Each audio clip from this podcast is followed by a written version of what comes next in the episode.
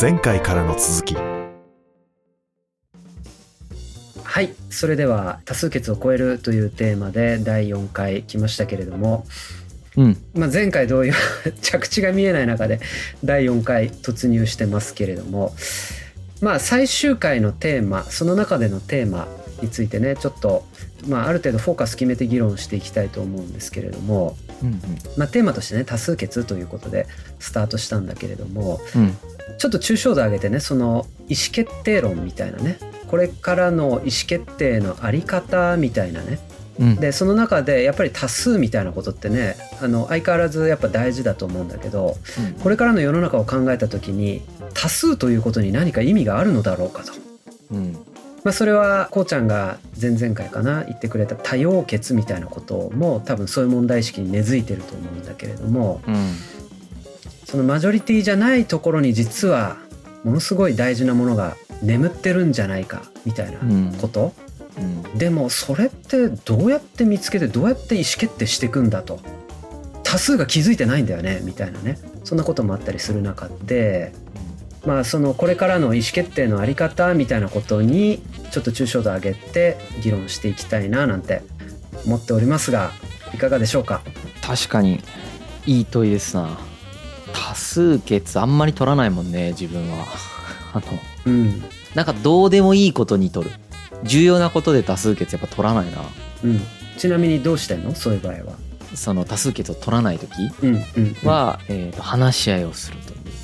話し合いねうん、うん普通に、まあ、合議制ってやつですよね。うんいわゆるうん合議制。まあ自分の会社とかだとね、合議制やってますね。それで割れることとかっていうのはないんですか？割れるけど、普通に話し合いができて終わるみたいな。うんその何についての議論がどうなってるかみたいななんか上げ足取り合うわけでもないからなるほどシンプルにあ議論できて終わる、うん、そこにはなんかいろんな前提があるような気がするんですけれどもその人数規模であったり信頼のベースであったりとか、うん、そうですね。うん。それが機能しなくなる瞬間っていうのが多分あるんでしょうね。あるんでしょうね。人数増えていったりだとかうん。していくと。うん。そうなってくると多数決が確かに機能するよね。うん。議論で決めてれたらベストだけどだから無理な時多数決がいいんだろうね。シンプルに。うん、国とか結局そうやってるもんね。多分そうならざるを得ないんだよね。そうならざるを得ない。あの、さっきの多様決みたいなのでちょっと注意したいのは、うん。あの、投票が意思決定のために使われていないっていうポイントだと思ってて、うん。なるほど。あの、意思決定の前に行うんだよね。うん。うん、で、声にならない声をちゃんと場に拾うための機会として使われてんだよね、はいはいはい。投票が。めちゃくちゃいいねそれね、なるほどで、一方で政治で行われる投票っていうのはそれが最終決断ですっていう前提があるじゃん。まあ人間を選ぶにせよ、うん国民投票である憲法改正をするにせよっていうようなう。んで、そこがちょっと違う。だから、これどういうことかっていうと、政治で行う場合は、かなり事前に論点を洗い出す必要があるっていうようなことだよね。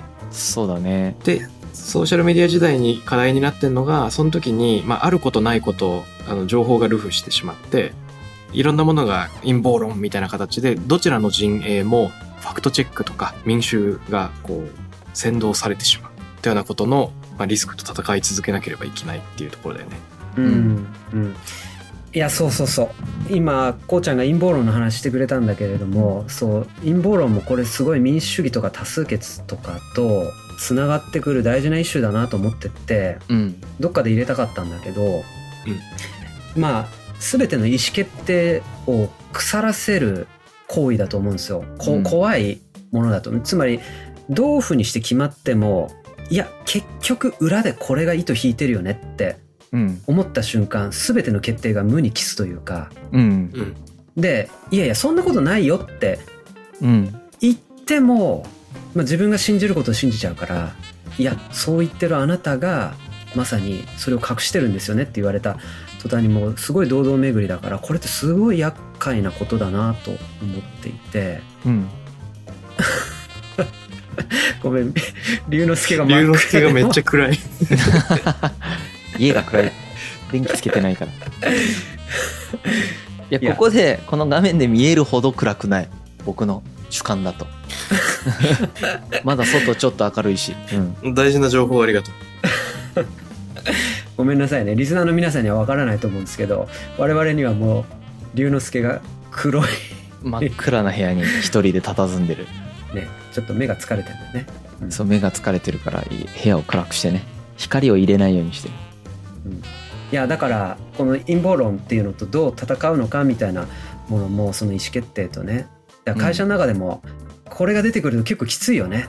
所詮何言ってもあの人のこと大事にしてんでしょとか。そうだよね。だからそのうん。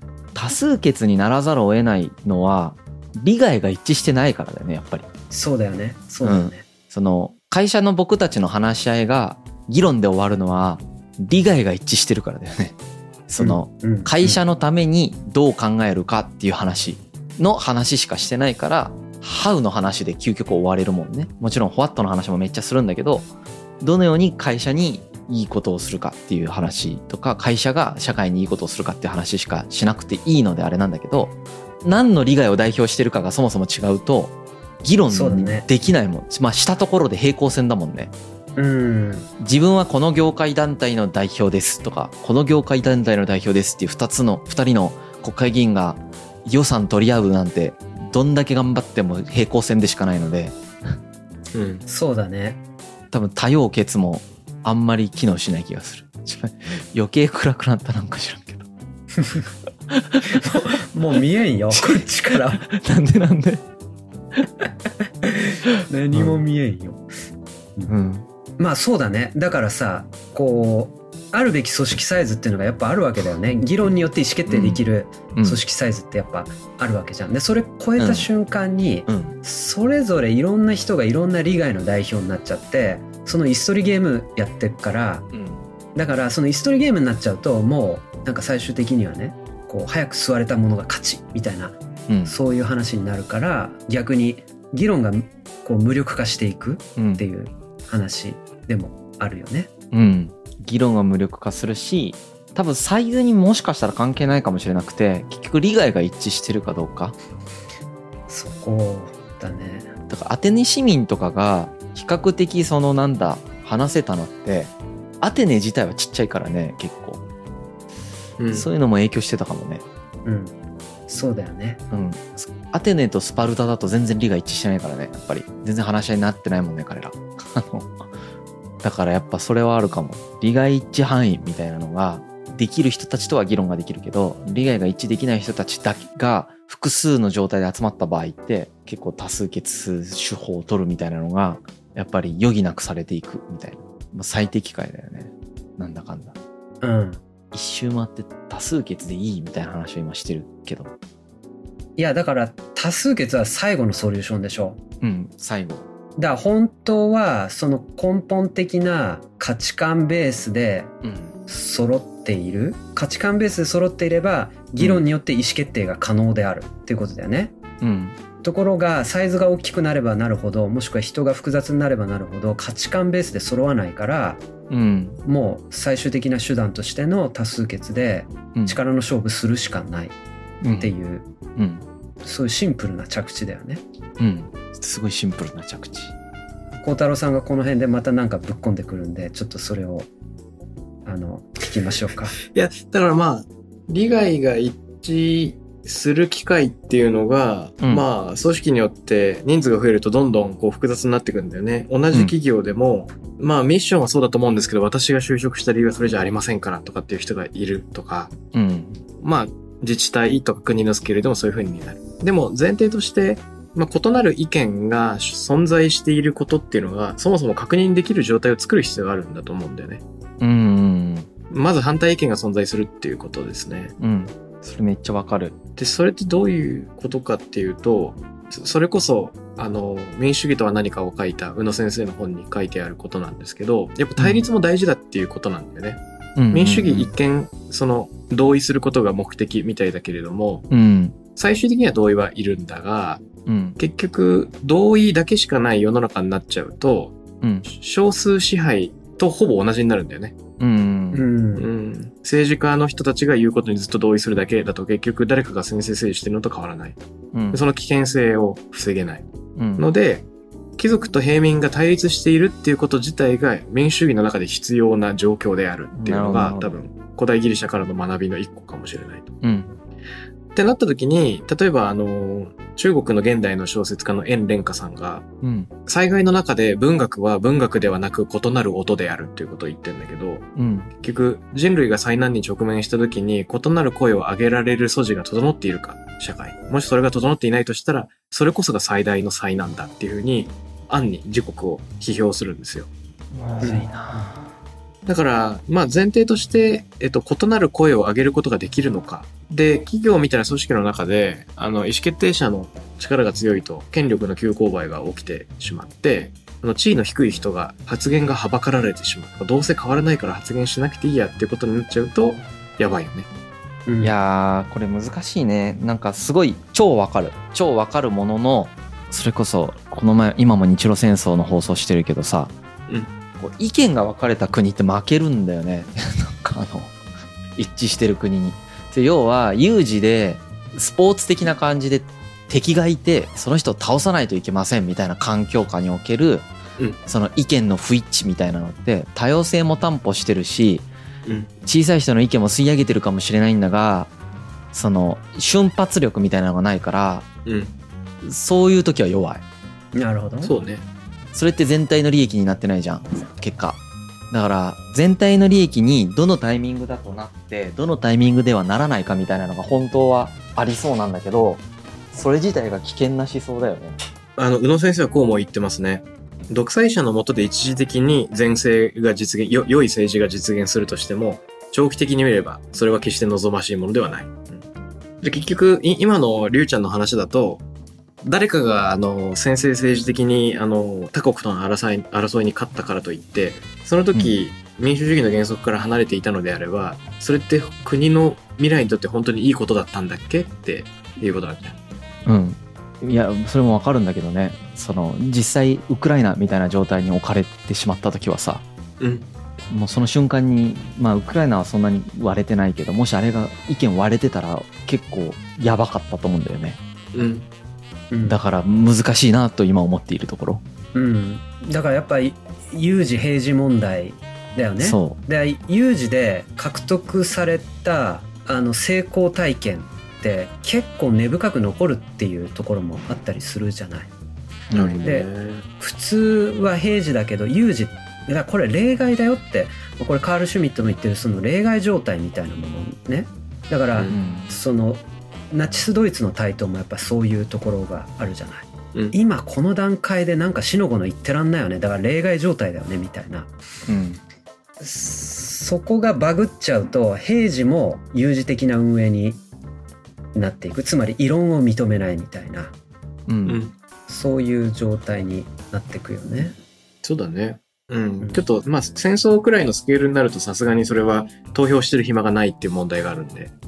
でもさ僕その孝太郎さんの話聞いて思ったのはやっぱりそのどのレイヤーでの異論なのかっていうのがすごい大事なような気がしてうん。その存在意義レベルの異論っていうのはうん。多分なんかもうしょうがないと思うんだよね。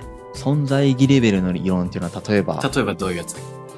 いやだからさっきのさバックにいる団体によっても全然思想が違うとかねうんそこで議論してもあんまりこう効率的じゃないっつうかうん。いう気がするんだけれども同じそのビジョンを持った中での異論っていうのは多分組織を強くするような気がする。確かに。うん。だから例えば同じ会社の中にいてもいやこんな会社さ究極的にはさ潰れてどっかに M&A されちゃえばいいのにって思ってる社員とうん。いやもう単独で何とかしても残るぞって思って議論している社長とってなんか究極的な絵姿が違うからうん。うんなんか議論にならないような気がするんだよね。うんでも最終的にやっぱうちの会社は単独で残ろうぜと思ってる中での異論だったらそれはうんなんかす組織を強くするような気がする。だからどのレイヤーでの異論なのかっていうのが大事なような気がしたな。確かにいやーすげえテーマだったなやっぱずーっと人類が考えてきて分かんねえやつだもんなこれ多分。なんかさ、あのー良い議論とは、ゴール設定でまず合意するところから始まるみたいな話、俺たちどっかでしてなかったっけ？したっけ？うんなんかしたような気がするな。うん。で、その妥協というクリエイティビティとか、そういうことについてうんうんうん話した回があったと思うんだけど、その、もしかしたらソーシャルメディアの炎上問題について話した時だったかもわかんない。あの、結局、上げ足取りみたいになってる時って同じゴールを見せられてないので、議論のアジェンダが決まってないところで、そうだね。あの、無駄にバトルしちゃってるって話がある時に、うん今ヒロさんが言ってたのは、少なくとも議論を通して何を目指したいか、より良いある、ある未来を思い描いているんであるとこでは少なくとも共有できてればいいよねって話だったよね。うんうんうん逆に言うと対立が明らかな時に意見を交わす手前で、その最低限ギリギリ合意できるゴールの議論から始めるっていうのは一個面白い tips かもしれないね。そうだねうん異論をぶつけ合う手前の議論っていうのが実は一番大事っていう可能性がある。うんうんうんで、ほとんどそういう取り組みやってないよね。俺はやったことないわ。うんすごい抽象度高い議論になるからリテラシー問われるんだよね多分ね何目指してんだっけみたいなうんうんそう俺らのゴールって何？みたいなねうんうん。ね。うんだからさその時間がある時にある程度余裕ある段階で全社員参加しながらそのパーパスみたいなことを議論するとかさ。う。うん。んそういうことをやってる組織っていうのは強いんだよね。やっぱね。うん。そこのホワイが握れてるという安心感があるから異論が来た時になるほどなるほど。ホワイ握れてるから異論歓迎みたいな話になるじゃん。でもホワイ握れた自覚がない中でうんハウで異論が来ると根本レベルでこいつ握れてねえんじゃねえかみたいな。うんなるほどなるほど。話に疑心暗鬼になってさうん。バッサリいっちゃうとかうん。あるよね。うん。だからすごい難しいテーマだね。この根本で握れるって一体何なんだろうとかさあんまそ,、うん。その辺の議論してないじゃん。でもそれってすごい大事なことだと思うんだ、うんうん。で握れてるって表面的には言ってるけどやっぱりさっきの話じゃないけど陰謀論とかがさそれを薄める効果があるわけじゃん。あいつはああいうふうに言ってるけど実は裏側にさああいう企業がバックについてるから気をつけた方がいいみたいな 話とかがあった瞬間うん。ねそのプロセスは無に帰すわけであってさあこれ本当難しいね。うん。いやー思ったより難しかった。うん。でも表面的な結論を言えば根本的で握れている組織であればその多数決じゃなくて議論を通じたプロセスというのが一番大事になるっていうまあごくごく当たり前な結論だし、で根本で握れてないようなそのかなり多様な組織とか集団であるとまあ最終的なソリューションとして多数決っていうのは乗り越えられないよねっていう、まあそんな話だったかな。乗り越えられないし、まあ、今の話はそのなんかやっぱり毎回国に戻したりだけど国に適用するとうん国家として何を直近目指すかみたいなことがうん握れてる国と握れてないま国であ確かにやっぱり。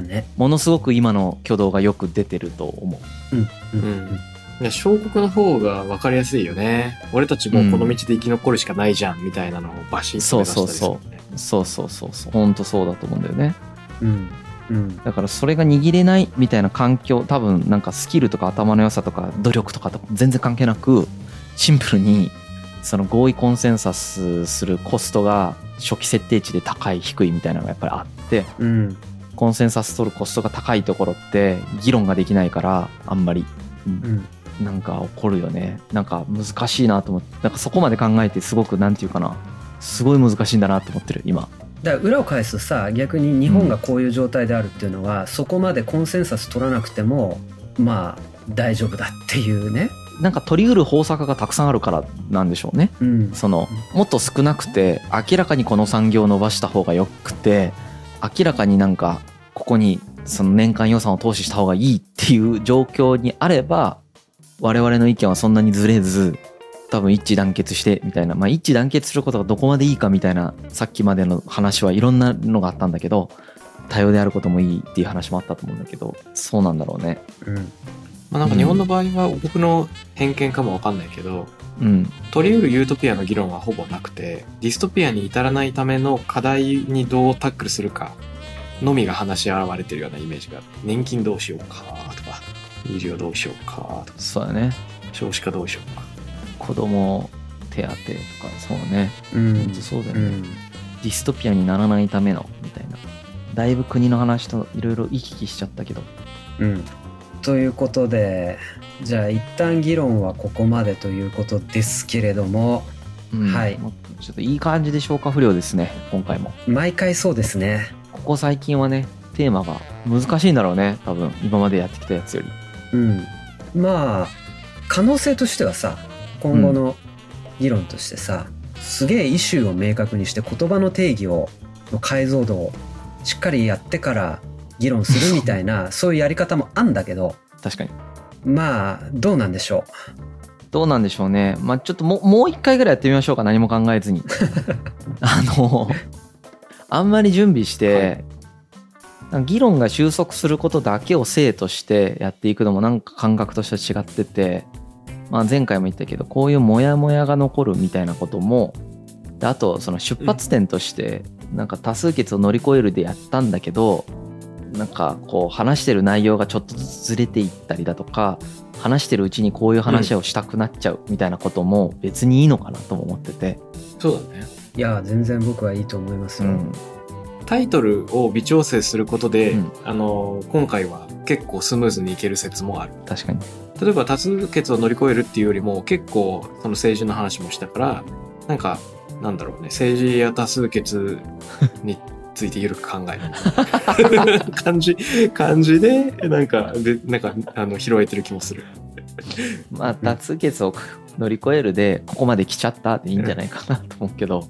あこういうこともあるよねってことだよね。だからあこういうこともあるよねってことだね。僕がなんとなく想起してたのは一見投票する人が多いっつうかまあ多数決で選ばれる案っていうのは多くの人が票を投じているんで良いと思われるでしょうみたいになってくるけどまあそれの多分限界があってその少数派の意見がなかなか拾えないとかってなった時にでも少数派の権利で見逃せないもの見過ごせないものってあるよねと。それをどうやって取り込んでいくんだっけっていう話と。かうん。あとは、あのー例の斉藤浩平さんの本に紹介されてたさ、エリカ・ジェノウェスの3.5%ルールみたいなのがあるじゃん。うんうん非暴力な方法で3.5%人口の中で動員すれば、その社会運動は成功するみたいな話があるけど、この全然51%に満ちていない、うん、けれども世の中動き得るっていうのはどういう時にあるんだっけみたいなのをいろいろ考えてみるっていうのも面白そうかな。その多数決だけで拾えない、もしくは多数決じゃなくてうまく動くってなんだろうみたいなのが展開されるのかなっていうのが僕の勝手な妄想ではあったんだけど、うんまあ、必ずしもそうはなる。そそこまで認識合わせてからスタートしたらいけたかもしれないけど、そうだね。ちょっと初期設定ずれてたね直接出てたね。